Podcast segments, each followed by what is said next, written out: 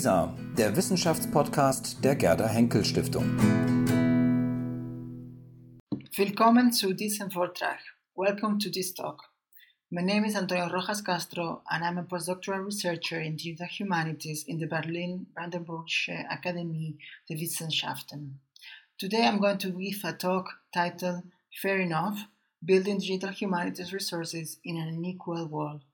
Before starting, I would like to thank Friederike Neuber and Christian Thomas for the invitation and for allowing me to deliver my talk in English as part of the Digital Humanities Colloquium.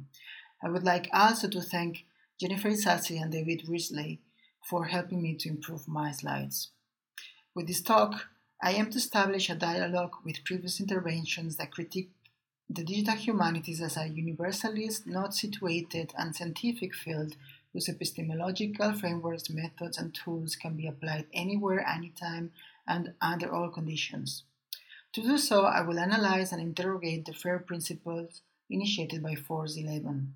As you already know, these principles are findability, accessibility, interoperability, and re- reusability.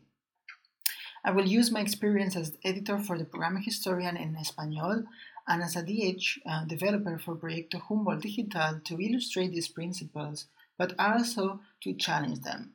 The programming historian aims to publish his tutorials in English, Spanish, French, and Portuguese soon about digital methods addressed to historians who want to learn new skills. In contrast, Proyecto Humboldt Digital aims to digitize and make accessible online a collection of records and documents preserved in libraries and archives in Cuba that are connected somehow with Alexander von Humboldt travel, travels uh, to Cuba in the 19th century. Although these projects may look rather different, actually they are both interdisciplinary, intercultural, multilingual, and intend to use the internet as an open platform to increase the access to knowledge. I also think they can be perceived as true examples of digital humanities projects um, enabled by the cooperation of people that live in the global north and the global south. The content of this talk is divided in four parts. First, I will talk briefly about our present situation after COVID 19 because I think that it is important to remark some continuities, despite that we may think that we have experienced an unseen crisis without any precedent. Second, I will highlight three critical interventions in order to give an overview of previous works that have contested the vision of the, the humanities as a field defined by its practical nature, based on building in, op- in opposition to thinking and criticizing. Third, I will analyze the FAIR principles and its 15 facets, using my experience from the program Historian in Espanol and Proyecto Humboldt Digital in order to illustrate and or challenge these principles. Fourth, I would present three dangers that I think any digital humanities project that requires the cooperation between people based in the global north and the global south should avoid by all means. Finally, I will close this presentation with some conclusions that hopefully can be applicable to any digital project that has a global, multilingual, and intercultural scope. In recent months, we have lived an, ex- an extraordinary experience COVID 19 has forced to isolate ourselves and to work remotely and has reduced our movement. As Boaventura de Sousa Santos argues in his recent book, The Cruel Pedagogy of the Virus, COVID 19 has taught us several lessons. One of the most important is that we live in an interconnected world. In fact, the etymology of pandemic is the reunion, reunion of the people. This reunion, however, is shaped by previous inequalities that stem from capitalism, colonialism and patriarchy since 16th century. For instance, we have seen how valuable it is to have access to digital resources online for learning while we were confined at home. But resources of all kinds and digital access to them are not evenly distributed. We can ask ourselves who can decide not to go to work, who is essential, and who is taking care of the sick while we remain at home. From a geopolitical point of view, COVID 19 has also shown us some inequalities clearer. Sousa Santos states that epidemics, the new coronavirus is the most recent manifestation of them, only become a serious global problem when the populations of the richer countries of the global north are affected. This is what happened with AIDS. In 2016, malaria killed 400,000 people, the vast majority in Africa, and that was not news. In other words, this virus has reminded us, especially to those based in Europe, that we live already in an unequal world. For this reason, in the following section, I would like to engage with three critical interventions in the field of the digital humanities that have already addressed this problem. Since 2011, when Alan Liu asked in his blog, Where is cultural criticism in the digital humanities? we have witnessed several reactive contributions that aim to discuss the limits of the field, unmask its inequality and oppressions, and interrogate the production of knowledge. The first critical intervention that I would like to highlight is a book titled The Digital Humanities, A Critical Inquiry by Domenico Fiormonte, Teresa Numerico, and Francesca Tomasi. Originally published in Italian and translated into English in 2015, it offers a comprehensive study of the politics and methods of the digital humanities. I find extremely useful the expression the digital humanities divide to speak about five issues that stand in the way of a more democratic and genuinely multicultural development. The digital divide, that is, the lack of access to internet and digital skills to use information technologies, it may exist, as you may know, within a, or between countries.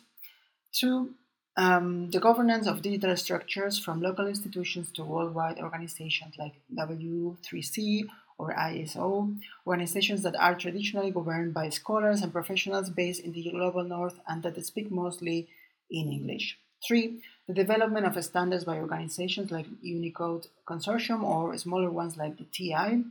Four, the code hegemony, that is the dominance of multinational private groups like Microsoft, Google, Apple, or Facebook. Five, the relationship between the governance, structure, and multicultural gender and linguistic issues, and the representation of minorities in the field of the digital humanities. The second critical intervention that I want to discuss is not a book, but a group initiative. Global Outlook DH is a special interest group from the Alliance of Digital Humanities organizations that aims to help break down barriers that hinder communication and collaboration among researchers and students of the digital arts, humanities, and cultural heritage sectors in high, mid, and low income economies.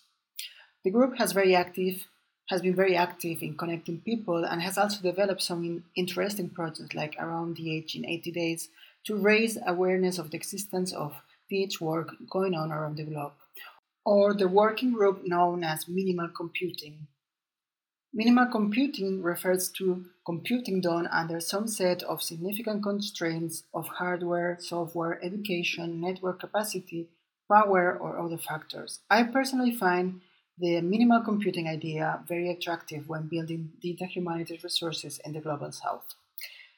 This group initiative has also been very important in the recent development of the field and has helped to counterbalance the power structures within ADHO. For instance, in 2018, the annual Conference of Digital Humanities took place in the city of Mexico. It has also helped to decenter the field from its Anglo American roots and give voice to scholars living in the borderlands, as Earhart and Del Rio have argued recently. Earhart um, states that rather than initiating a one size fits all global model, we need to imagine a global digital humanities that live, lives in the borderlands a place of connection and contradiction, and most importantly, a place that doesn't try to centralize itself. In fact, Gimena del Rio also brings this idea of borderland and actually uses to define the field. She says that the digital humanities build border objects and also live in the borderlands. If previous interventions have discussed power, economic, and social inequalities, the last critical intervention that I would like to point to focuses on violence in technology and the digital record. According to Noble, the landscape of information and communication technology, including the tools used in DH projects, are fully implicated in racialized violence and environmental destruction, from extraction to production and from consumption to disposal of digital technologies. Violence is also present in colonial archives and can be replicated when digitizing collections. This is why Risam Risam argues that digital archives need, needs to resist um, colonial violence in content and method, mediating in the gaps and silences in the digital cultural record that can be filled with extant sources. To sum up, This critical intervention not only aims to go beyond um, fair representation by adding minority, minority or racialized uh, groups, but also to interrogate hegemonic practices and knowledge production. Now, it may seem contradictory that in a talk about building, I have spent five minutes talking about criticism in digital humanities. This can be true if we understand building in opposition to criticizing, but my experience confirms that building is criticizing because we cannot build digital resources without a critical engagement with technologies. Simultaneously, I think that criticizing is also building because the critique is always an instrument to create new alternatives ways of being in the world, seeing the reality, or using technology. So, in the following section, I will try to engage critically with the FAIR principles. My first encounter with the FAIR principles took place one year ago when I started working for Proyecto Humboldt Digital. One of my tasks consists in designing a digital workflow to produce a digital repository with digital surrogates and metadata. So I started looking for international recommendations and best practices published by library and archival institutions. However, since the execution of this part of the project is undertaken in Cuba, it was clear for me two things. One, that I needed to design the workflow together with my Cuban colleagues, and two, that many technical requirements that we in the global north are given by granted, they may be more difficult to realize in, the, in Cuba due to the digital gap. The FAIR principles are four findability, accessibility, interoperability, and reusability. The term managed to cle- cleverly and implicitly encapsulate the notion of justice and a suite of technical requirements or properties. They are guiding principles to build, Uh, resources, but somehow they also serve as guidelines for evaluation. These guiding principles were created by Force 11 in 2014 and have gained momentum after being endorsed by the European Commission and by organizations like LIBER or RDA. The FAIR principles are addressed to both machines or computers and humans and can be applied to datasets, metadata, tools, vocabularies, infrastructure, etc. In other words, to any digital resource typically built by digital humanities practitioners. The four principles are described in simple sentences and seem easy to implement. However, each principle has a series of um, sub elements that expand the meaning and make it concrete, as we will see.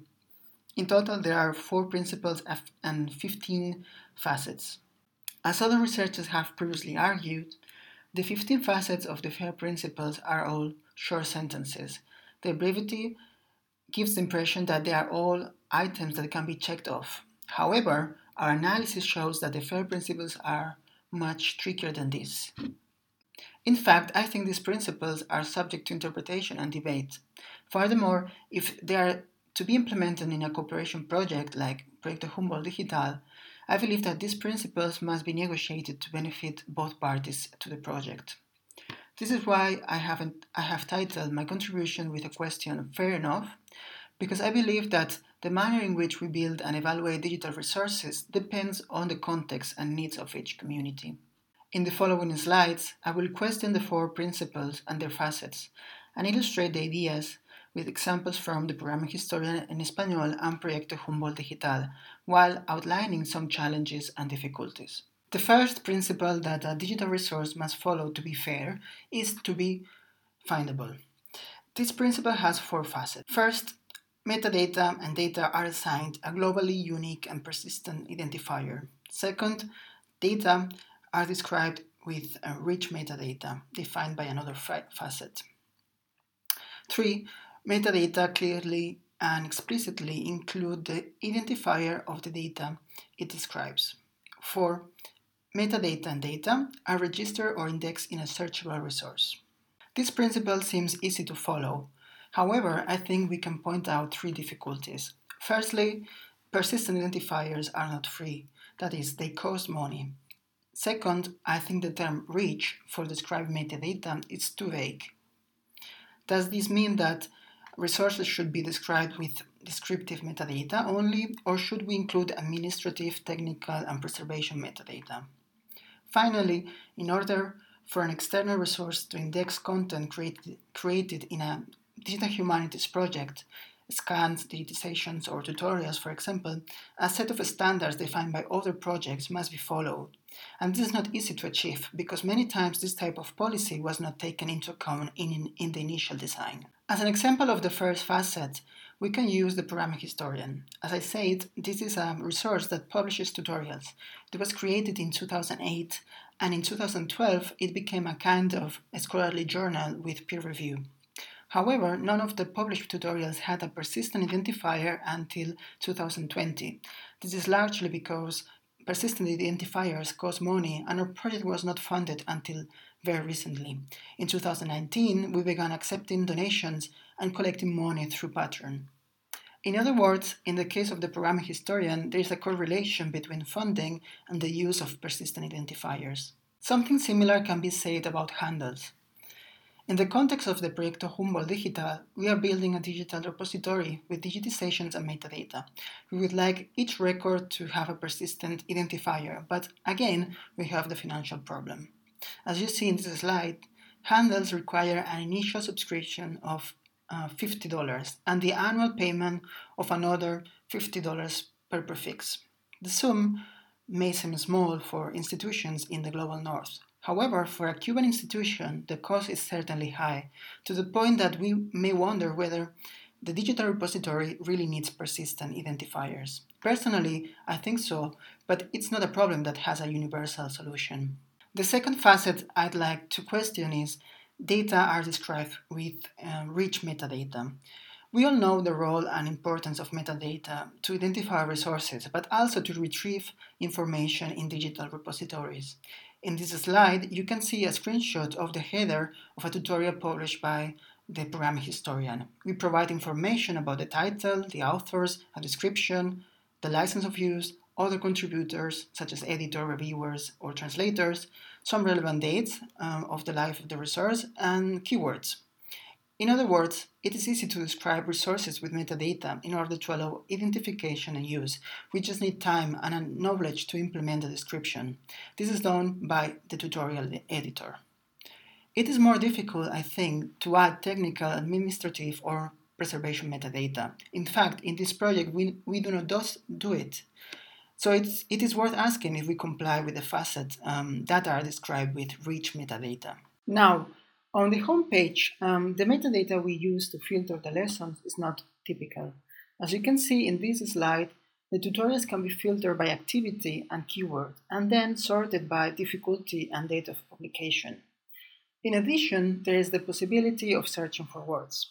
By this, I mean that to use this type of digital resource, it it is not so important to filter by the name of the author, editor, reviewer, or translator. I think this particularity can be put in relation to alternative ways of building digital repositories, especially when these resources focus on issues such as slavery or colonialism. This is an area that has concerned me since I started working for Proyecto Humboldt Digital, because if no explicit measures are taken, it is very easy to replicate dominant power structures for example, when selecting documents to digitize or when describing these um, digitizations. In this sense, I think it is worth remembering the words of Amalia Levi. She says, Archival description and metadata favor the creator. People who have traditionally not created what is considered a record are rarely included in the archives. Even when they are included, marginalized populations, such as enslaved, do not exist as creators of documents, Instead, instead, they can be found as items in an enslaved ship's cargo list, a plantation's holdings, an owner's will, or a newspaper's runaway ad. In other words, I think we have to intervene directly in the decolonization of archives with the aim of not privileging authors or creators, but instead subjects through keywords or headings. The last facet of the first principle I would like to question is Metadata are registered or indexed in a searchable resource. Most digital resources today are found by searching on Google or through social media, such as Twitter. In fact, most of the users of Programming Historian already know us and visit us again by typing our URL or by using Google. But digital resources can also be found through portals that aggregate metadata. This is the case, for example, with um, OER Commons with indexes open educational resources.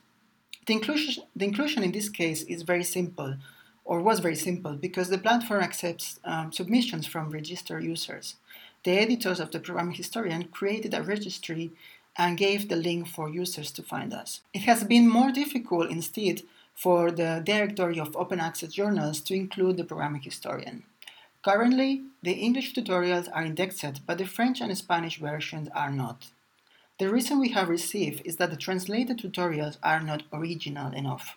This is due, I think, to a misunderstanding about the nature of the translation. In many cases, they are adaptations with many changes from the original. In addition, the program Historian en Español has begun to produce original tutorials in Spanish, which are not yet available in the English version and are therefore not indexed in the directory of open access journals. The second FAIR principle I want to discuss here is to be accessible. This principle has two main facets. First, metadata and data are retrievable by their identifier using a standardized method. This method or protocol is open, free, and universally implementable. Moreover, the protocol allows for an, an authentication and authorization procedure where necessary. The second um, the second facet is metadata are accessible even when the data are no longer available. The, the first facet is quite simple to follow. You simply have to publish the resources on the internet using the Hypertext um, Transfer Protocol, HTTP. I believe, though, that the FAIR principles focus only on the technical aspects. While it is true that this protocol can be implemented universally, in reality there is a digital divide that prevents online publishing. In other words, I believe that the FAIR principles ignore the human, social, and economic aspects of the technology. To illustrate this criticism, I would like to show you a map of Internet access around the world according to data collected by the World Data Bank. As you can see, Internet access is not the same in every country. In fact, it can be argued that in rich countries, a large majority of people have access to the Internet, while in poor countries, a large part of the population does not. The issue is more complex because there are always internal differences in countries. For example, differences between connection in cities or in the countryside. In the European Union itself, there are also differences, and it could be said that in the global north, there is also a global south. In addition, there are other factors, not only economic, that influence access to the internet, such as age and gender.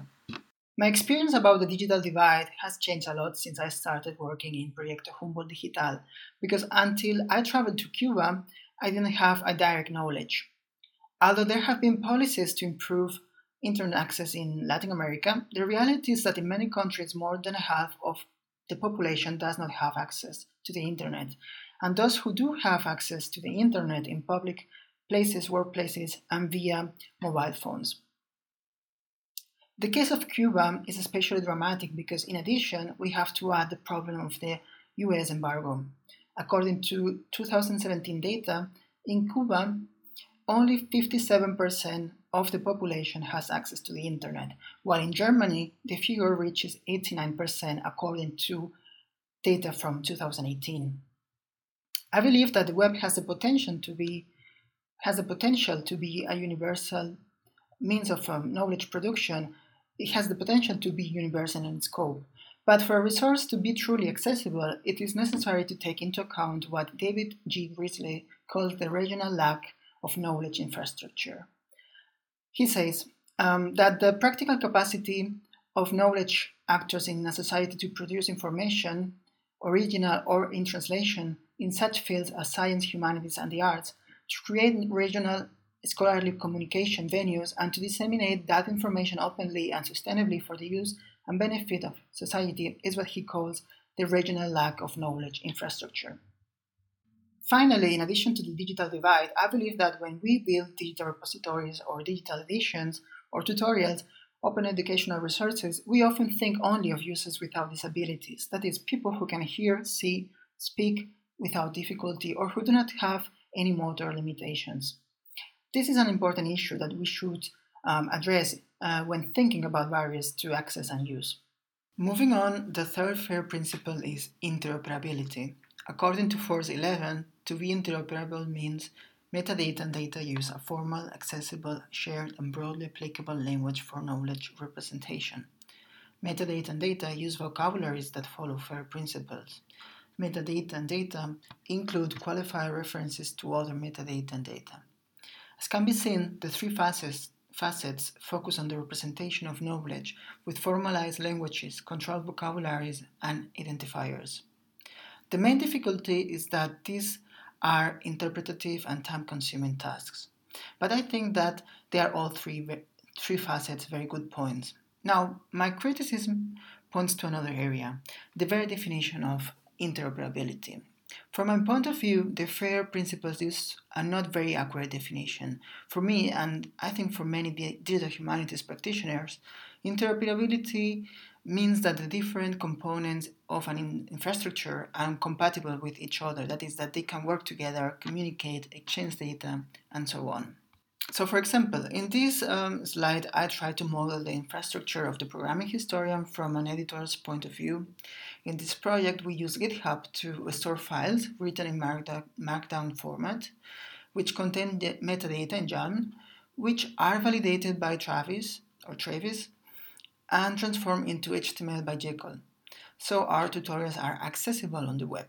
The infrastructure of a digital repository built with Omeka or DSpace can also be modeled from an administrator point of view. A digital repository typically stores information in a relational database, contains files in a number of standard formats, builds records in XML using the Dublin Core metadata schema, and publishes all content in HTML format on the web. In addition, these platforms are designed with, uh, with digital preservation as a priority and to allow data to be shared with aggregators using the Open Archives Initiative's protocol for metadata harvesting.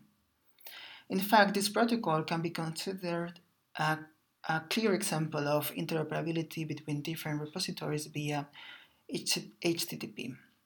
In Proyecto Humboldt Digital, we not only want to digitize documents and records, but also transcribe and edit a selection of text in digital format. In this slide, I have tried to model from an administrator point of view how digital editions could be published on the web with the, with the TEI Publisher tool. In this case, we will use an XML database to store files in XML TEI format, validate um, them with a, with a schema, and publish on the web by transforming the files into to HTML. In conclusion, I believe that interoperability is a very complex term and, and that it admits various um, interpretations. From my point of view, and here I distance myself from the FAIR principles, I believe that interoperability, the use of standards, file formats, and the building of a technological infrastructure go hand in hand. This is a definition we find, for example, in Andrew, Andrew L. Russell's book, Open Standards and the Digital Age, where the author states the following Interoperability is the creation of compatibility standards for communication networks. Scholars who have studied the interconnection of various components of communication networks often use three concepts infrastructure, platforms, and network effects to describe the important role of standards that enable compatibility and interoperability. They emphasize the potential for a heap of standard, standardized components to combine into a cohesive and flexible network that can, can, in turn, sustain more complex social and economic activity. Or to sum up, I think interoperability is a complex problem that cannot be isolated, but requires a more complete and interconnected vision that takes into account the existing infrastructure of the institution that is hosting the project. The last FAIR principle is to be reusable. But what exactly does this mean? Well, again, the FAIR principles focus on resource description and technical aspects. aspects. And interestingly, the principles mention the use of standards here for the first time.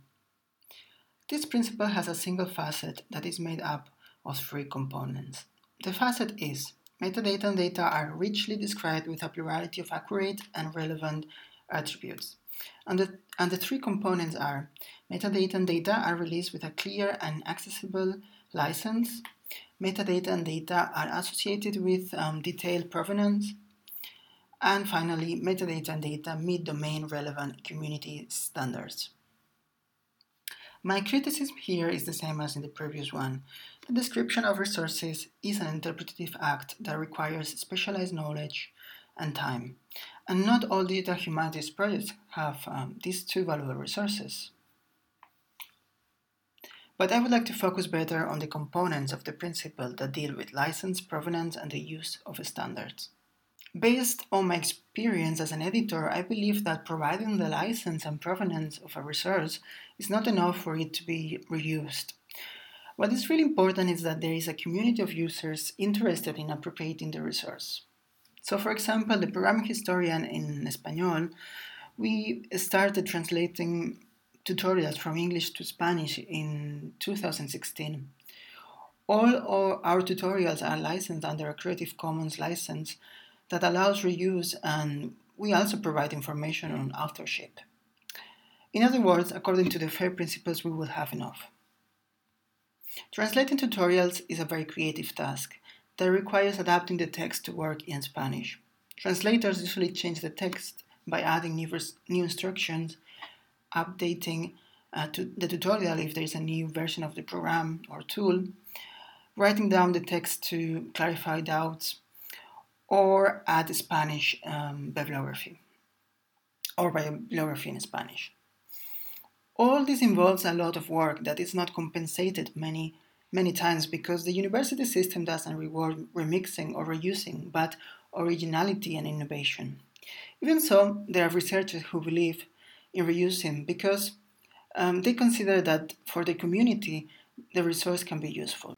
The importance of community leads us to reflect on the use of standards. The FAIR principles say that metadata must meet domain relevant community standards.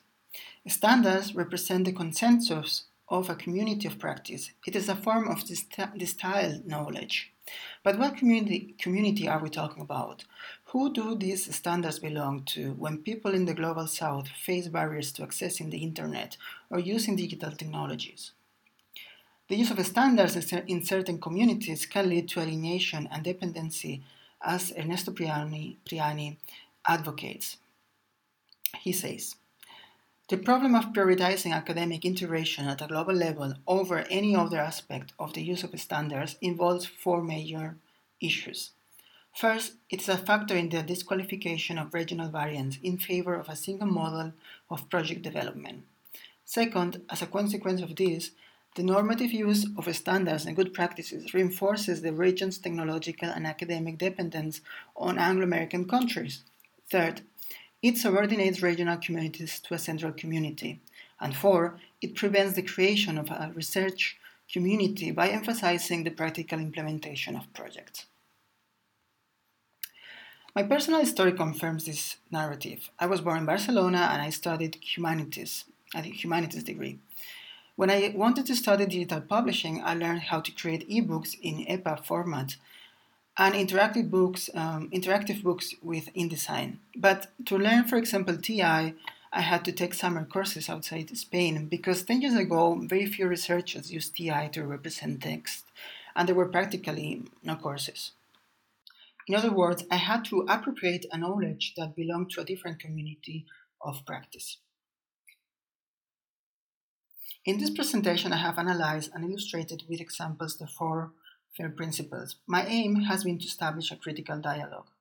From my point of view, I believe that building fair digital resources is a worthy task, but not without many difficulties. I also believe that researchers trying to build fair resources in the global south will be confronted with fewer opportunities and many disadvantages due to the digital divide lack of infrastructure, and poor implementation of standards created in the global north. Now, it is clear that building fair resources in the global south is not easy.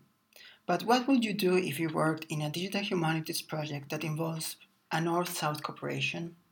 In order not to replicate dominant power structures, I will start by simply asking myself these questions Who is designing and managing the project, and who is executing it? who is giving or receiving training, which quality standards, metadata schemes, and format files are used and why, where is infrastructure hardware and software built and maintained? Where are the servers installed? In a digital humanities project of this kind, if all the decision making authority, equipment, technologies, and infrastructure fall to the global north, it is very likely that the project is increasing inequalities rather than mitigate, mitigating them. I believe that there are three dangers that we must avoid by all means Eurocentrism, cultural cloning, and extractive activities. Eurocentrism is based on the belief in the superiority of European culture. Anyone born in Europe tends to think this way because school, history, and the media place Europe at the center of the universe. Eurocentrism is a form of colonialism because it considers non European cultures as inferior. I think it is important for researchers in the global north to deconstruct ourselves and think, and think that other forms of knowledge are equally valid. A very simple example concerns the Spanish language. As editor of the programming historian, I have had, I have had to reevaluate my beliefs when editing texts written by Latin American authors, because their Spanish is different from a lexical, syntactic, and pragmatic point of view. That is, I have had to learn that Spanish is a diverse language and that all variants and usages are local.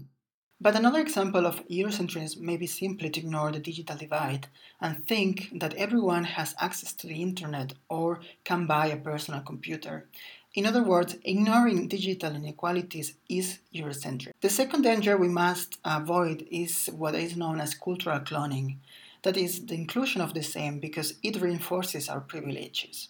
To avoid this, at the program historian, we have a diversity policy because we realized that we tended to integrate other members who were similar to us into the team. But I also believe that this practice should be avoided when choosing metadata schemes or technologies. In other words, I think it is dangerous to try to replicate technological infrastructures from the global north in the global south in the same way. The last danger that we must avoid is extractivism. Many digitization projects involve the purchase of document collections by institutions in Europe or in the global north to carry out uh, their digitization outside, outside their place of origin. There are also projects that install the servers in the global north, for example, in the United States, even though the digitized documents took place in Latin American countries, and these documents come from um, Latin American countries. These types of, pro- of projects have good intentions, for sure, but I believe that they carry out forms of extraction of goods and that it is, and that it is more equitable, more fa- fairer to invest in the local infrastructure. To close this talk, I would like to highlight just four conclusions that focus on our individual responsibility. One, Digital humanities scholars need to imagine ways of mitigating the impact of inequalities on project development, communication, training, collaboration, and engagement. Two, digital humanities is not only about building. The field already has a long tradition of cultural criticism, but digital humanities scholars and practitioners should find time to read and quote each other's works. Three, Digital humanities scholars should engage critically with guidelines for building digital resources. Compliance to quality standards is a desirable goal, but most of guiding principles are open to interpretation and debate. And fourth, digital humanities projects that involve North-South cooperation must avoid Eurocentrism, cultural cloning, and extractivism. They should support an ecology of knowledge instead, that is, an epistemology that acknowledges and respects differences. We live in an unequal world. This is why fairness can be contextual and vary according to communities. We need to listen and ask Is this digital humanities resource fair enough to you? Vielen Dank, thank you, gracias.